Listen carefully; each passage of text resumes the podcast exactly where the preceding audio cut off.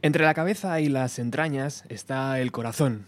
Entre la cabeza y las entrañas nos topamos con Beluga, un quinteto madrileño que con Tiempo de Leones, su segundo disco, nos invitan a una catarsis colectiva a través de sonidos crudos, épicos y letras que no paran de buscar la luz. Bienvenidos. Veo las estrellas vagando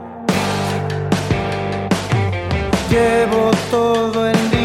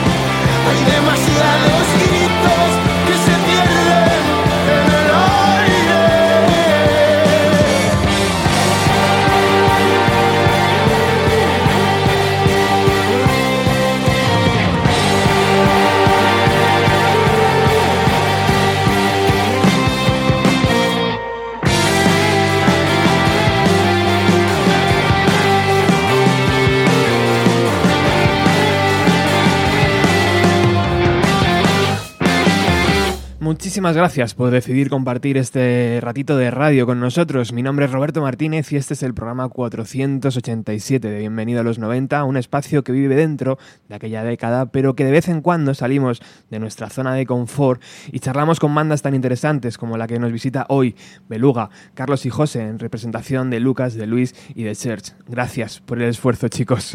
Gracias a ti. Un placer. Bueno, eh, tengo la, la, facilidad y, la, gratitud de, conocer a, a, Manuel Cabezalí desde tiempos de Avalina Blue, cuando aquel proyecto estaba despegando.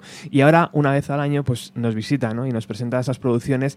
Y una de esas producciones de ese 2018 ha sido Tiempo de Leones una de sus favoritas, creo, porque fue la primera que puso en el programa. Eh, trabajar con Manu, imagino que ya es la segunda vez que lo hacéis, pero que mm, es una llave ¿no? que abre puertas donde el sonido empieza a ser orgánico, ¿no? Y donde empieza a ser eh, lo que realmente buscáis, ¿no? O, habéis querido buscar para este segundo trabajo.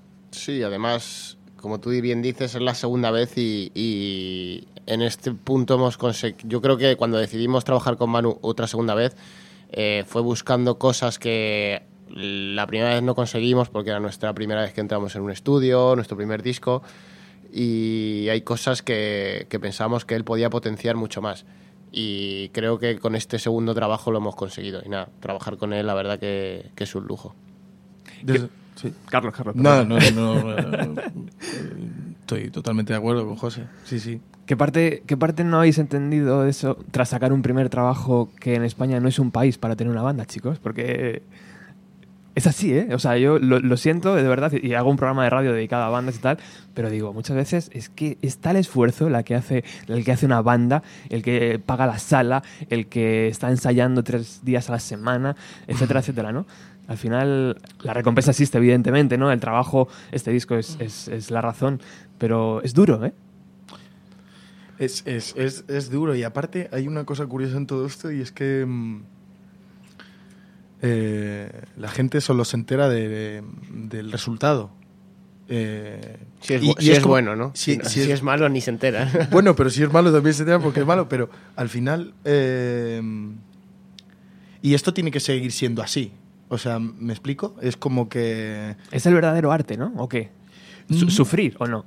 No lo sé, yo ya, hombre, eh, no sé si ni siquiera si es arte lo que hemos hecho, si no lo es, en qué categoría está, pero, pero bueno, eh, no sé. O- o- luego también hay este, este tipo de espacios donde podemos de repente explicar o, o sacar a la luz todo, todo ese camino o todo, todo ese estercolero, pero pero bueno, si este es el espacio para, para, para disfrutar de ese estercolero, entonces hagámoslo, pero que, que, que, bueno, que al final la gente, lo curioso es que la gente no, no se entera de, to- de todo esto, de lo que tú dices del pago de la sala, de, Sí. de levantarnos a las 10 menos cuarto de la mañana para ensayar a live. Quiero decir que, y, bueno, eh, pero eh, está jodida la cosa y no lo está. ¿sabes? Eh, y indudablemente hay una cosa que nosotros decimos mucho en la banda, que hay cosas que, que nosotros no podemos controlar. Entonces nosotros solo tenemos que centrarnos en aquellas cosas que podemos controlar, que es nuestra música. Y luego hay otra serie de cosas que están sujetas a la suerte. Y todo este discurso optimista de no, si quieres puedes, persigue tus sueños, que te follen. Entonces, bueno, no sé, José, qué más tienes que añadir a este discurso de mierda que acabo de hacer. No, es, es un poco lo que ha dicho Carlos. ¿Eso, ¿Eso, Carlos, se puede llevar a otras artes? Por ejemplo, donde, donde ta- también te mueves tú, ¿no? En, en teatros, en... Eh, pues es o, que o no, o la música es realmente una- un, un ente raro. Últimamente José y yo hablamos algunas veces de esto, o últimamente no lo sé, ¿eh? O quizá es porque yo de repente ahora atravieso un momento de trabajo en mi vida y quizá ahora de repente estoy como posicionado desde un punto de vista mucho más optimista en la danza y en el teatro y por eso de repente digo, hostia, la música está peor. Quizás si estuviera mal en, en el teatro y tal, quizás estaría pensando... Pero indudablemente hay una cosa... Esto, esta industria eh, es complicada, ¿eh? Yo- pero yo creo que cada industria tiene al final sus códigos, sus caminos, eh, sus personajes y, cada, y muchos factores que influyen en esa industria. Entonces cada industria creo que es, es un mundo al final, ¿no? Entonces no creo que una sea ni más complicada ni la otra más fácil, simplemente... Sí es cierto que eh, en este punto, a lo mejor si lo comparamos, al final eh, lo que estamos sosteniendo eh, es un proyecto nuestro. Entonces, eh, en este caso sí lo estamos comparando con, con él que está trabajando como persona individual en un proyecto. No es lo mismo. O sea, nosotros estamos generando el proyecto eh, con, desde arriba hasta abajo. De o sea, cero, todo lo manejamos nosotros y al final es como tener un negocio, por así decirlo. Es un negocio. Sí. Mm, sí. Bueno, dejamos de, de poner los pies en el suelo y vamos un poco a, la, a la maravillo- maravillosa colección de, canciones. ¿Qué os parece si escuchamos al productor? Pues mira, Beluga eh, es la segunda vez que trabajo con ellos. Sacaron su primer disco en el 2016, se llamaba Boomerang, lo produje con ellos y esta vez es la segunda vez que trabajamos juntos. Y bueno, salió hace relativamente poco, yo creo que en octubre, Tiempo de Leones se llama el disco. Es un grupazo. O sea, de hecho, el, siempre han sido muy talentosos, pero, pero en los últimos años han trabajado muchísimo, son muy, muy trabajadores. Son unos chicos que tienen súper claro lo de la música, pero, o sea, curran a local ensayo como tres días por semana, eh, los directos que tienen son brutales. Carlos, el cantante, es que, que también es, bueno, baila, actúa, es como un tío, es el artista integral, ¿no? Como muy completo, dibuja, es como que hace todo bien, ¿sabes? Canta increíble, o sea, es es de estos de primera toma en el estudio, ¿sabes? Y, en fin, yo, yo creo que es una banda a la que le tiene que ir bien, porque tienen como la combinación de cosas, ¿no? Tienen como talento, tienen un buen directo, son muy, muy trabajadores y yo espero que les vaya bien. De hecho, ya están ahí poco a poco creciendo, pero, pero bueno, que vaya, que trabajar con ellos es increíble. También te digo que la, prácticamente la totalidad de las producciones 2017 luego a, a lo largo del año han ido pasando por Bienvenido a los 90. O sea que es buena señal, ¿no? Sí, Beluga tienen que venir, pues sí, evidentemente. les, les pega bastante. Bueno, nos vas a presentar esta canción, A 40 grados se llama. Sí, eh, bueno, eh, esta canción yo creo que es mi favorita de- del disco de ellos. Ellos no la han puesto tampoco como single porque es una canción un poquito más raruna en cuanto a estribillos, que no tiene estribillo básicamente. Pero a mí me, me- me- no sé, simplemente la he elegido porque es mi favorita del disco.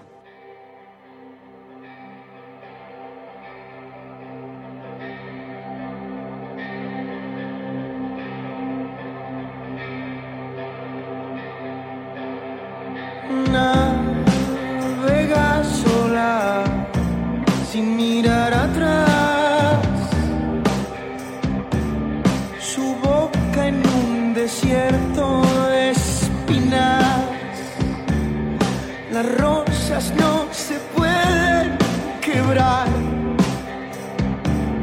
No importa dónde pise.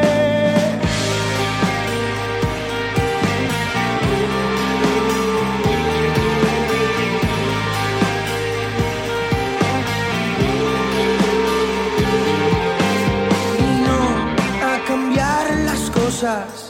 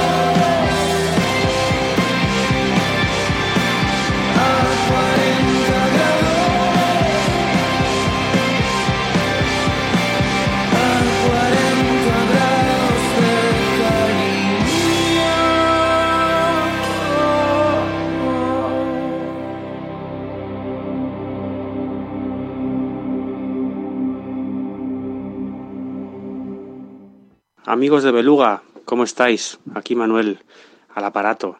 Que nada, yo quería eh, mandaros un abrazo muy grande y deciros que me alegro un montón de que estéis ahí en el programa de Roberto, bienvenido a los 90, porque bueno, eh, a uno siempre le hace mucha ilusión que la gente buena se junte y como vosotros sois todos gente buena a la que quiero un montón, pues me alegra mucho que estéis ahí todos juntitos. Y, y nada, espero que, estéis pasándolo en grande ahí en la emisora y también eh, nada, desearos muchísima suerte para, para todo lo que tenéis por delante este año. Deciros que yo creo muchísimo en vosotros, que sois un grupazo y que cualquier cosa ya sabéis dónde ando, ¿vale? Un abrazo grande para todos, si os quiere. Chao. Qué grande es Manuel, ¿eh? Yo, a mí se me ha saltado un Vamos, la rima. A estas horas, además, ¿eh? Tío, qué cabrón, tío. Bueno, lo de trabajar con él ya hemos dicho que es una maravilla, ¿no? Y luego además es, es buena persona, Sí. acaba de ser papá Sí. y es tremendo, ¿no? Eh, cuando Manuel pinchó a 40 grados, yo, yo no, no conocía a Beluga y a veces la polvareda que se levanta con, con un lanzamiento nuevo, pues no te deja ver la esencia, ¿no? A lo mejor, chicos, son demasiados lanzamientos de discos, ¿no? Una escena muy rica realmente, donde hay muchos proyectos, ¿no? Pero donde es difícil decir este o aquel, ¿no? Te va llegando inputs, no sabes, eh, si no tienes la suerte de tener a Manuel cerca, lo mismo no te enteras, eh, pf, no sé, ¿cómo, ¿cómo lo vivís vosotros? Pues es un poco lo que tú dices, hay un montón, hay cantidad y calidad eh, a la par y es muy complicado escucharlo todo y estar pendiente. Al final eh, los caminos de la música son inescrutables y las cosas te llegan por donde te llegan y te llegan porque te llegan. Eh, pero bueno, sí es cierto que hay, yo creo que ahora mismo eh, la industria, eh, con- en el concepto amplio de la palabra, con, tanto hablando de público, salas, no es capaz de... Hay, hay un embudo, no es capaz de, de digerir todo esto que hay. Eh, mis espías soviéticos me han dicho que os conocéis desde hace bastante tiempo, Sí. desde pequeñitos. Sí. Eh, eh, me han dicho también algo de Sí. relacionado con la iglesia, ¿puede ser?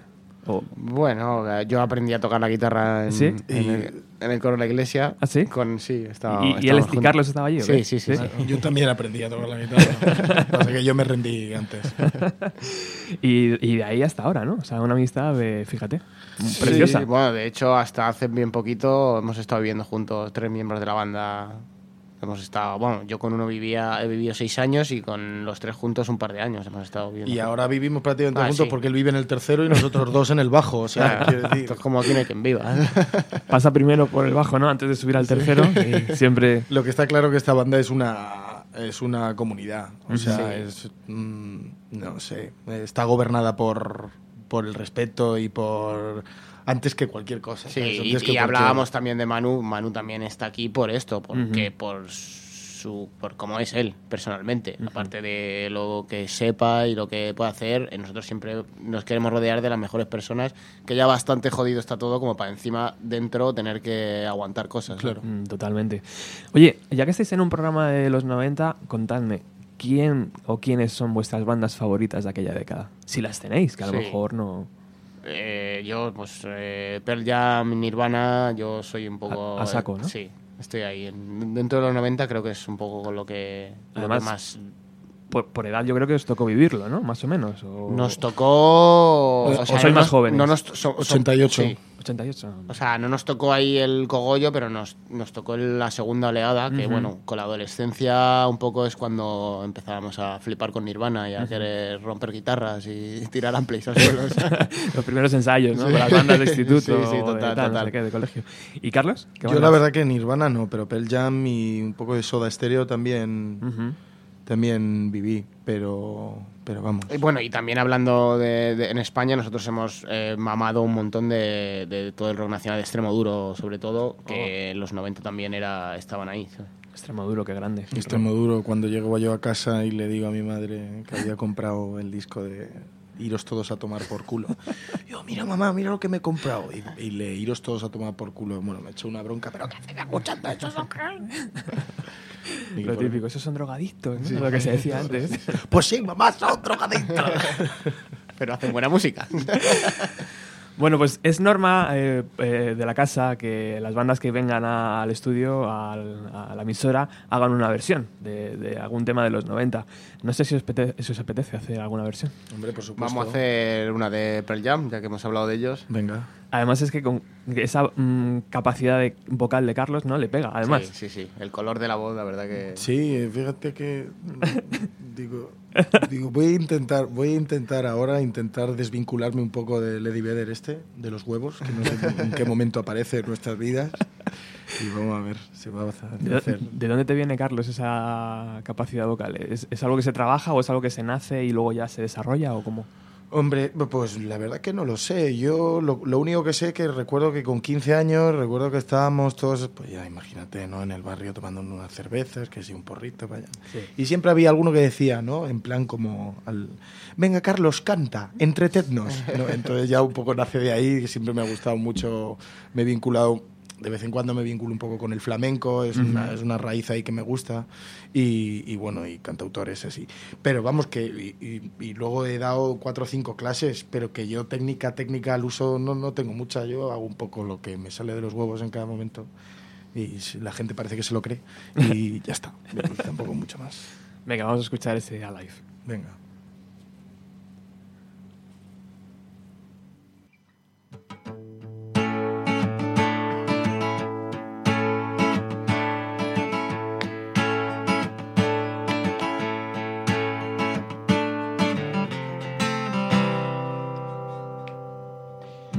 So, she said, Have I got all of this story for you?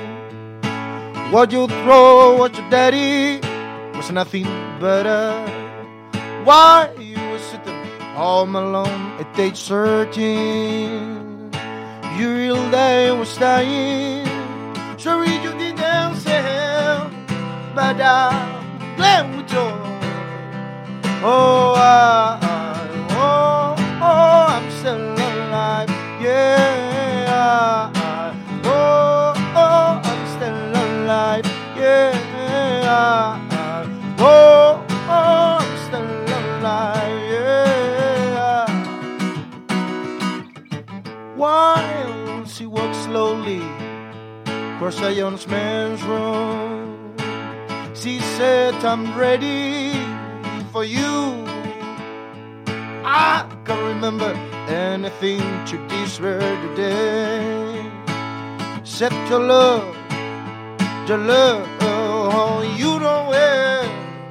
No, I can see I am still,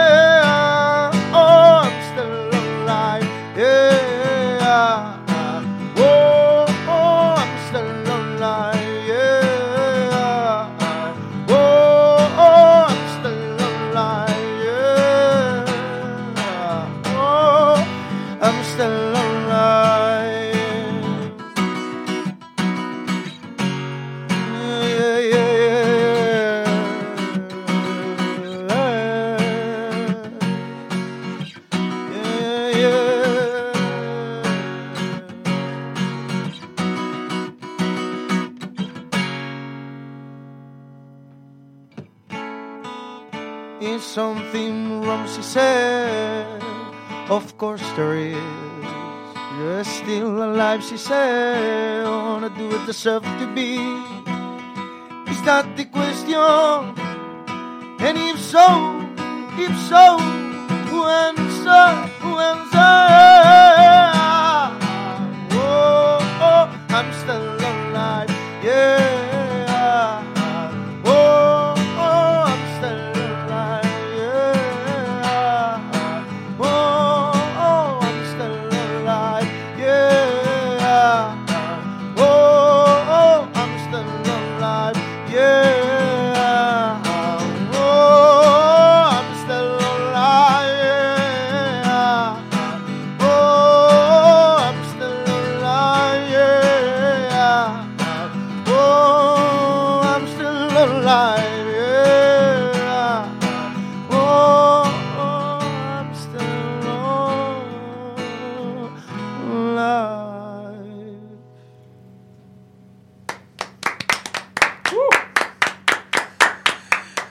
Hablábamos de salir de la zona de confort. ¿Esto es salir de vuestra zona de confort, chicos? ¿Hacer cosas así? o, o no tanto? Eh, un poquito sí, pero no, no, no exageradamente. Salir de nuestra zona de confort sería hacer eh, una versión de Rosalía, ¿no? Rosalía. Eso sería hacer una. Bueno, vamos con la canción Te quiero enfermo, que es un tema que creo que Carlos eh, mm, cogió un poquito de inspiración, ¿no? De, de un poema de, Exacto. de Ana de Vera. Ahí está. Eh, una bonita forma, ¿no? De aceptar el lado más, best- más bestia de la vida, como cantaba Al- Albert Pla, ¿no? Hace años. Eh, Es un, un- un poema y una, y una canción. No he leído el poema, pero la canción me, me transmite algo así, ¿no? De aceptar el, el lado más bestia, de aceptar el lado más. Si, si, si luego escuchas, si luego lees el, si lees el poema, eh, te das cuenta que es muchísimo más bonito el poema eh, de principio a fin que la, que la canción escrita. Al final lo que cogí fueron dos extractos y sobre todo que estaban apoyados en el estribillo. Eh, el concepto Te quiero enfermo me surgió a través de este, de este poema, pero bueno, todo cuando está hablando de... eh, bueno, ahora mismo como que no sé poner el estribillo en mi cerebro, pero, pero bueno, como que hay dos extractos, pero luego el, el poema es, es mucho más bonito que la letra en sí, pero bueno, como que me surgió eso. Pero el poema en, en realidad habla de, de- de otra cosa, o creo que habla de otra cosa. Igual ella está hablando de esto y ni siquiera me he enterado. Eh, tenemos una facilidad absoluta, ¿no? A mí también me pasa para decir lo de allí es mejor que lo de aquí. O sea, el poema es mejor que la canción y realmente a mucha gente le pasará al revés, ¿no? Cuando escuche Te quiero enfermo dirá, joder, qué temazo, y luego lea el poema y diga, bueno, pero, sí, Muchísim- muchísimas gracias por sacar, por sacar esto.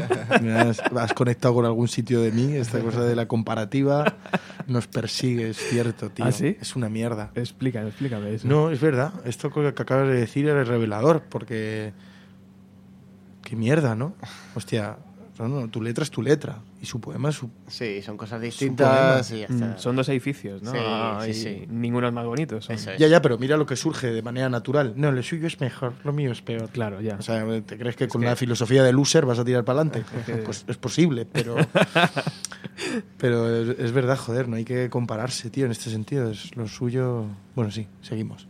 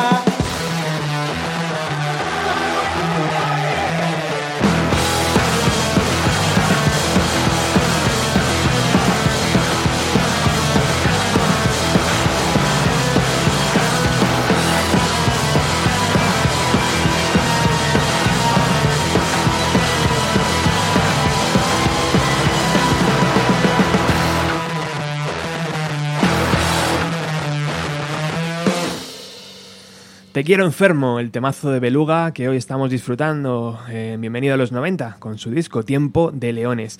Chicos, el otro día un amigo compartía esta noticia en sus redes sociales.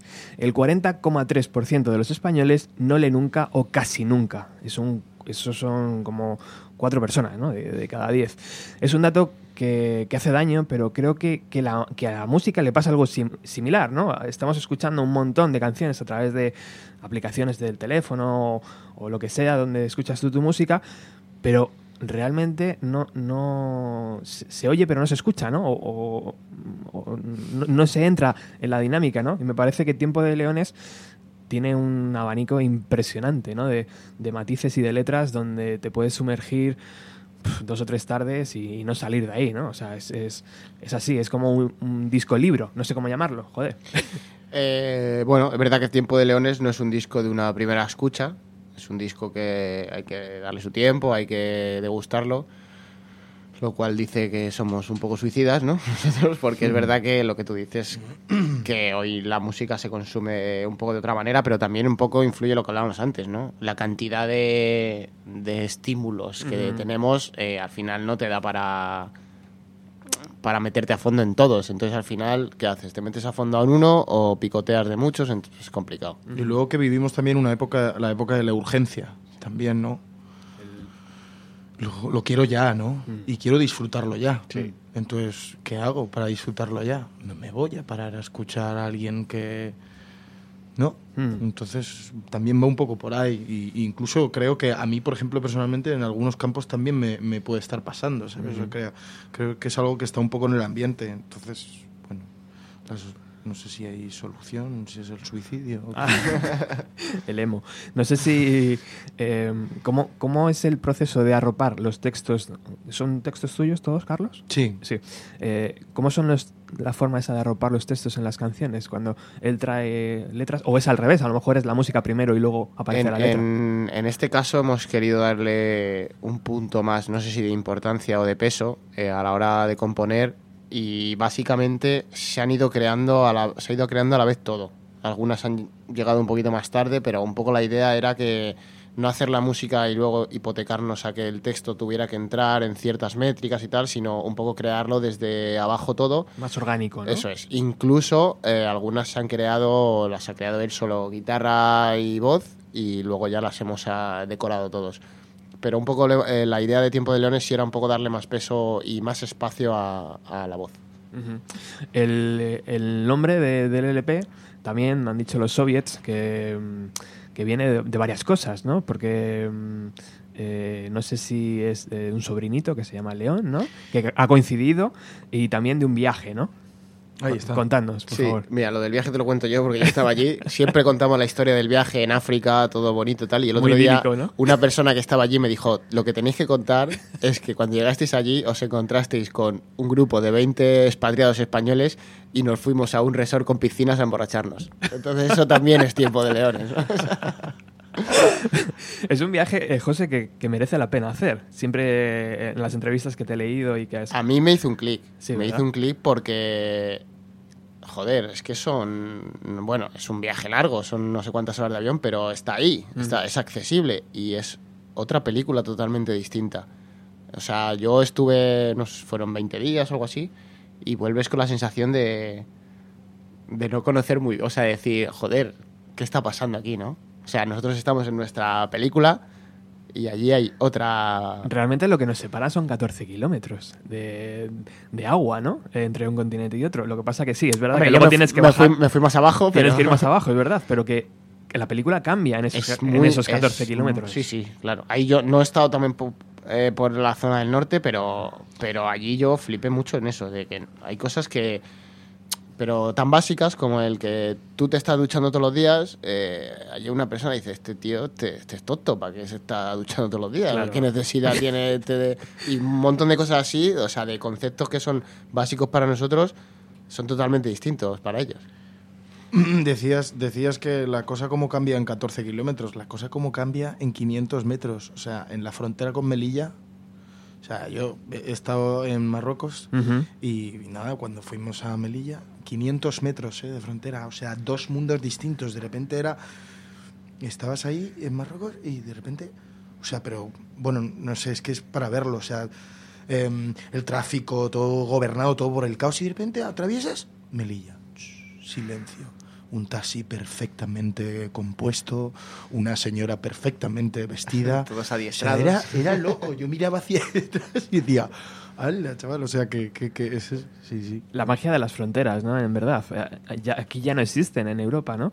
Pero cuando uno pasa hacia Francia, hay una magia ahí en ese territorio de esos En ese 500 momento, metros que dice Carlos o, o lo que sea que dura la frontera, ¿no? Que dices, hostia, aquí han pasado cosas. Es ¿no? verdad. Y lo ves y es como, se ha parado el tiempo ahí, ¿no? Sí, sí, es sí, una sí. gilipollez. Sí. es un- o sea, quiero decir, está Sí, ahí porque sí, sí. está ahí, pero podía estar en otro lado o no estar. Y, y es verdad que, que sí, es verdad que, que tienes esa sensación. O sea.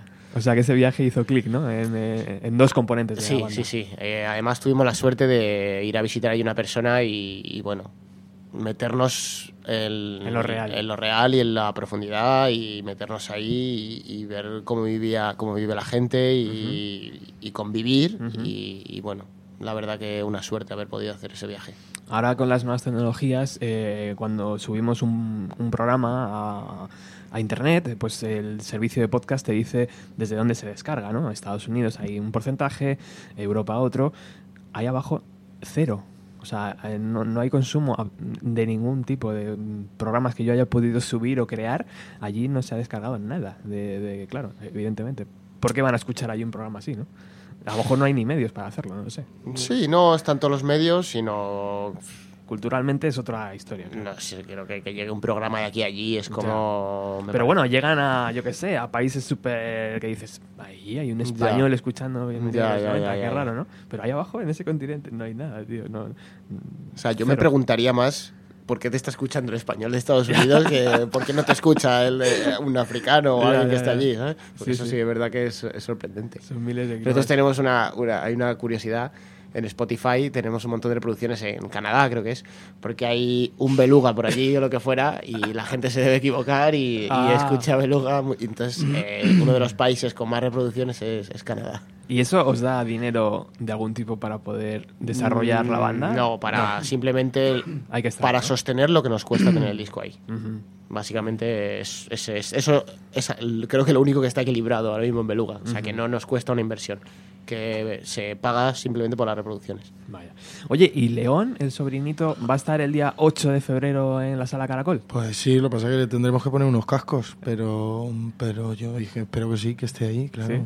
Sí, hombre. ¿Cómo es el directo de Beluga? Porque todo el mundo me dice que es que suena impresionantemente bien, pero es que no se queda ahí la cosa, ¿no? Que desarrolláis un, un- una escena, eh, ¿cómo se llama? Este Puesta en escena. Una puesta sí, en una escena, puesta en escena, una- sí. eh, luces, ¿no? Movimientos. eh, Carlos no- creo que no para y tal. Las eh. luces eh, van a empezar a venir ahora. O sea, estamos ahora mismo un poco desarrollando eso. Y bueno, el resto ya que te lo cuento.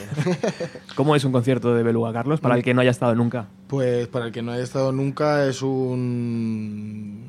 eh, siempre eh, todo, nos está un poco... eh, nos persigue una, la palabra visceral, ¿no?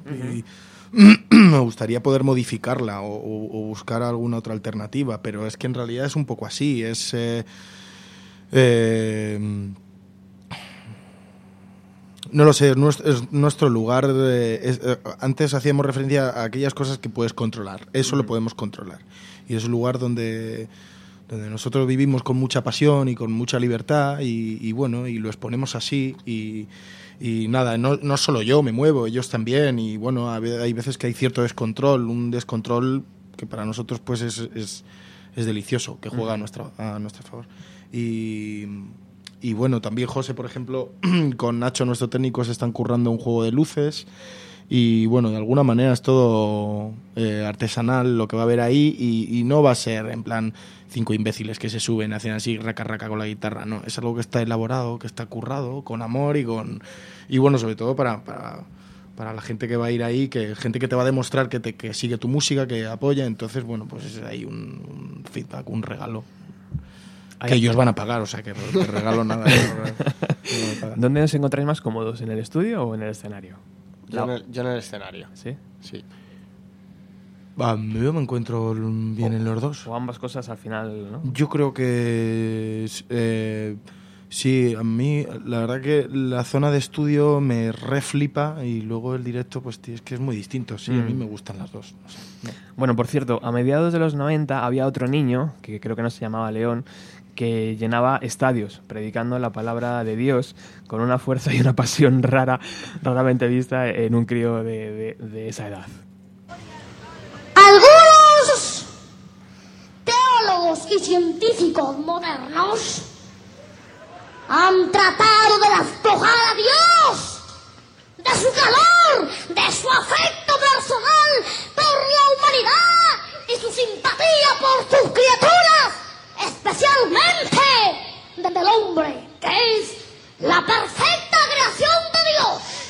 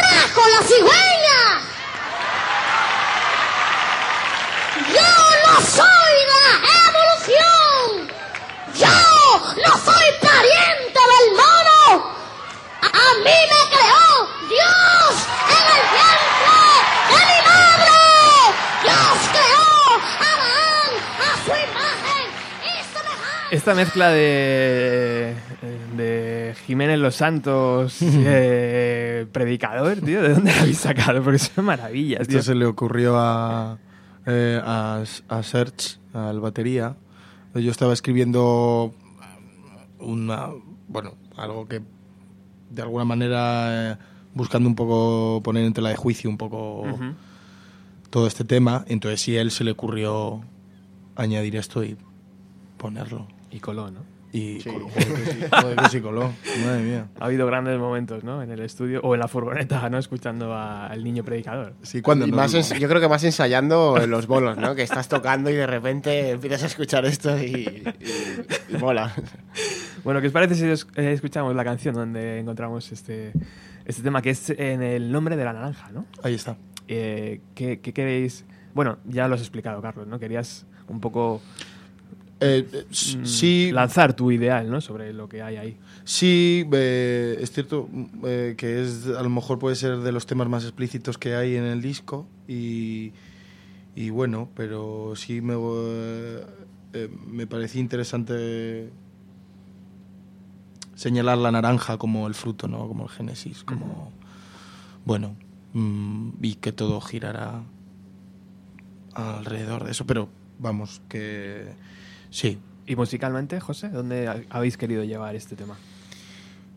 Pues eh, este tema, eh, sobre todo, creo que estábamos muy, muy centrados en, en la rítmica. Eh, Nos, nos apeteció una rítmica muy marcada y aparte este venía de una... me de acuerdo la in- ya. ¿Este venía de la intro? No me acuerdo, José. es que es que hay Es temas que han hay, pasado tema- tiempo, claro. hay temas que han evolucionado tanto que ya no sabes ni por qué salir. Sí. No, pero yo creo que nació de una improvisación musical que teníamos, le dimos vueltas y hasta que encontramos, o sea, eh, la armonía la teníamos, estábamos jugando, pero la rítmica nos costaba y hasta que encontramos ahí esta rítmica tan marcada, eh, que fue un poco la, la piedra angular de la, de la canción.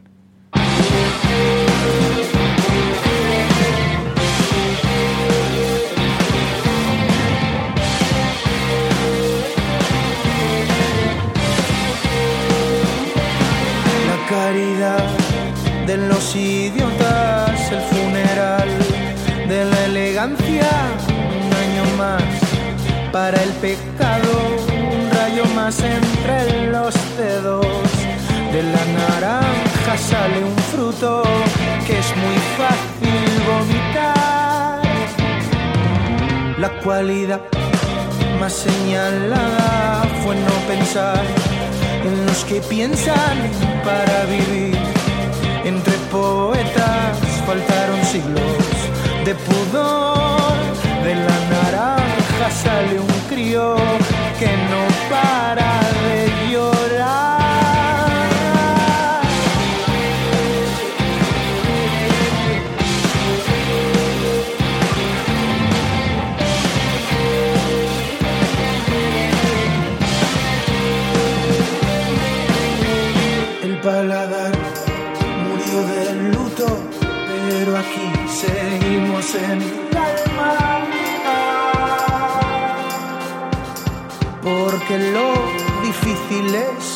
conservar la fe y mantener la boca cerrada. La pulpa se agrandaba, la prudencia apuñalando las espaldas de los valientes nunca se recuerda nada. De la naranja sale un fruto que es muy fácil vomitar.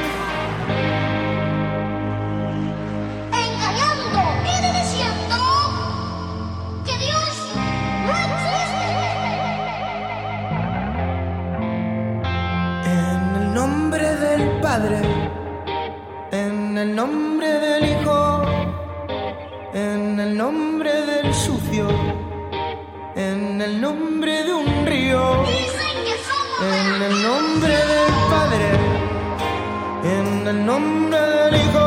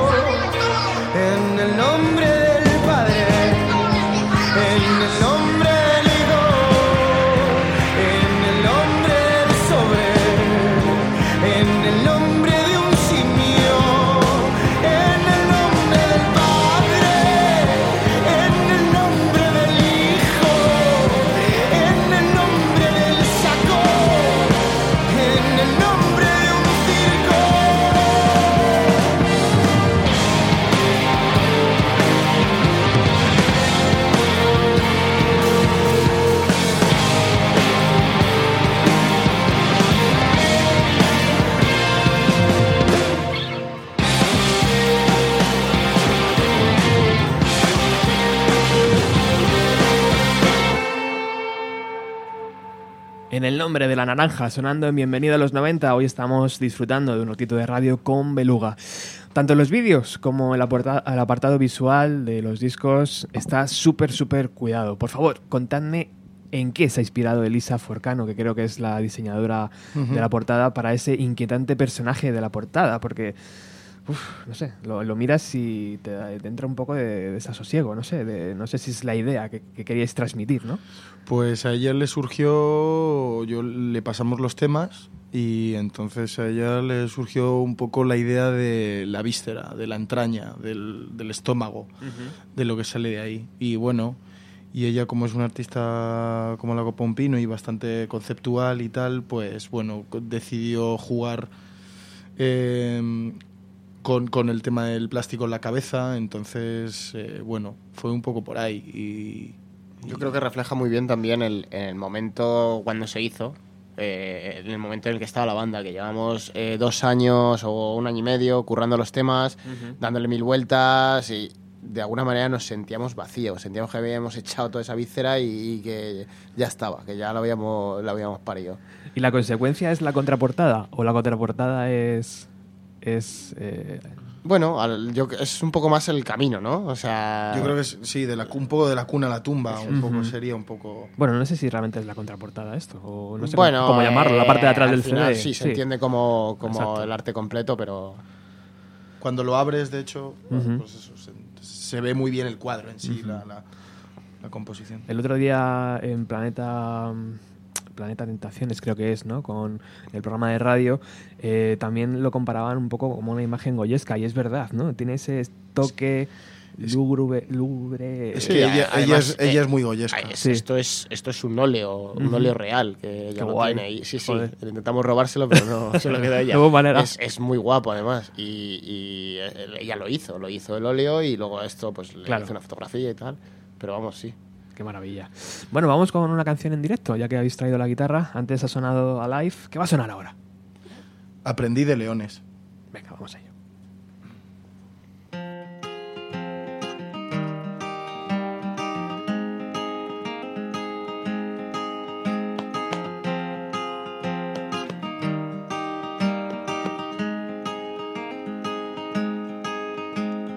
No mereces lo que sueñas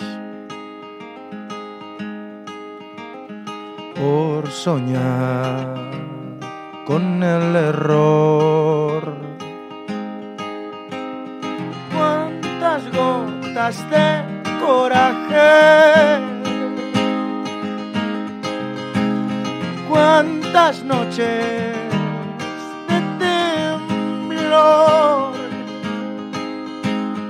Yo creo en ti, pero no en los dos. Querido aprendido leones, acepta perdones en braille. Querido aprendido leones, conoce el sabor de la sangre. Querido aprendido leones, que el tiempo no pueda frenarte. Querido aprendido leones, historias incendiándose en el aire. Le delata la tormenta por sentirse ganador. Cuántas grietas en el nido cuánto caos a mi alrededor, cuántas gotas de coraje, cuántas noches de temblor. Yo creo en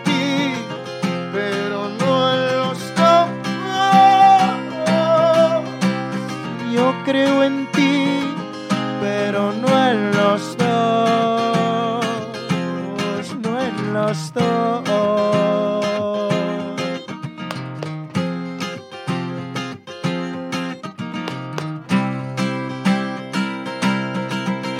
Querido aprendido leones, acepta perdones en braille.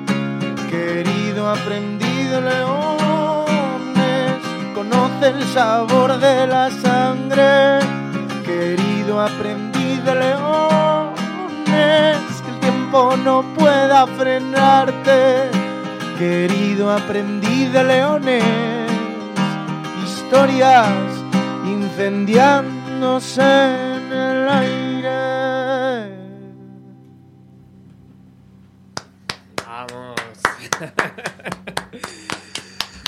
Ay, lo que es el directo y la radio. Eh, este formato acústico eh, se os ve cómodos, pero no sé si lo suficientemente cómodos para explorar un día ese camino, ¿no? De decir, vamos a hacer un unplug como Nirvana, yo que sé, alguna historia de Sí, esas. de hecho está, está bastante más desarrollado. Eh, esto nació eh, hace dos años y pico, cuando nos presentamos a un certamen de música y nos quedamos sin batería y teníamos que tirar para adelante y hicimos un formato, en este caso hemos hecho guitarra y voz y el formato que está desarrollado son dos guitarras, dos voces, las guitarras acústicas con efectos, eh, o sea, tenemos el show también desarrollado Qué guay. y también nos, nos, nos motiva mucho también. Guay. Bueno, viernes 8 de febrero, Sala, Sala Caracol de Madrid. eh, Medusa Box abre la noche, luego Beluga, eh, con ese espectáculo, espectáculo de luces y sobre todo el espectáculo musical, que es lo que al final importa. Eh, van a estar ahí, quedan entradas todavía. de hecho, hay que ir, sí o sí, para juzgar a la banda. Juzga, juzga. Juzga. Vente, Son- vente a son- juzgar. ¿Son buenos, son malos o qué? Y la última pregunta, porque ya estamos llegando al final del programa. ¿Quién de vosotros tuvo la novia griega? No, no es una No, no es una novia. Es, Uy. es mi hermana. Uy. Es mi hermana. Es mi hermana. Tu hermana. ¿Y por qué la griega? Pues bueno, básicamente, o sea, la... eh, Yo es que sí la tuve, por eso digo, digo, vamos a ver si son verdad las comparaciones. Ah, no, mi- mi- básicamente es que mi hermana eh, se fue a vivir a Grecia 12, 12 años. 12 años, o wow. 11, 11 o 12 años. Claro. Y, y bueno, pues que como que yo no- nunca he tenido la sensación de que he conocido a mi hermana hasta que no ha vuelto. Ha vuelto aquí a tener a, a- a su hijo, porque ahí era muy caro. A y, León. A León. Y entonces, claro, bueno, pues era coger un poco el símbolo de... de- de, eh, para que hacer que el mensaje sea un poco universal, ¿no? En el sentido de que, joder, nunca te ha pasado que cuando has conocido a esa persona, lo has, has logrado conocer a esa persona en la distancia. Mm. Entonces es la distancia la que te ayuda a, un poco a conocerla. Claro. Entonces, Tú fíjate, yo me la había llevado a mi terreno, ¿sabes? A la distancia con la chica griega que... Pues que fíjate, Empiezas pues- a salir con ella y tal, pero claro, hay mucha distancia. y- pues de puta madre. Bueno, si es- te- También puede ir por ahí, ¿no? Sí, sí, claro. es, que, es que puede ir Es que por va- donde... Es que va por ahí. Claro, claro. Es que es una historia. Bueno, eh, saludamos a Lucas, a Luis y a Serge en la distancia y nos despedimos de Carlos y de José. Muchísimas gracias por el madrugón y por estas horas para hacer rock, que sé que, que es muy difícil hacerlas a estas horas. Gracias a ti, Gracias por, a el, ti. por el trato. nos vemos el día 8 y nos despedimos con esta canción, con la griega. Chao chicos. Chao.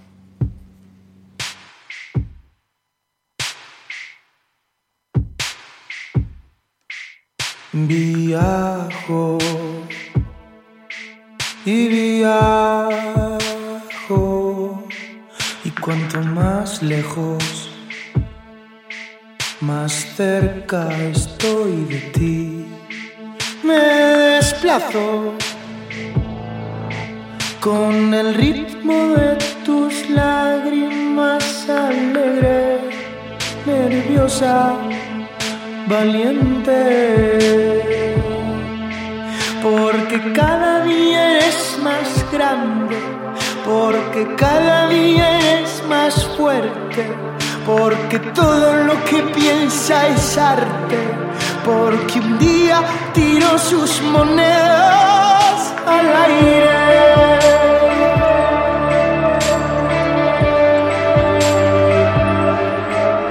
pedir, pedir, pedir lo que se dice nunca te he pedido nada. Tan solo que me dejes coser tus trajes, volar los mares, para darte una sorpresa.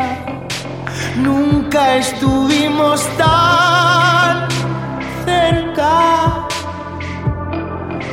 Tengo dos contradicciones, una la tuya, una la mía. Y es que tengo dos dudas, una la mía, una la tuya.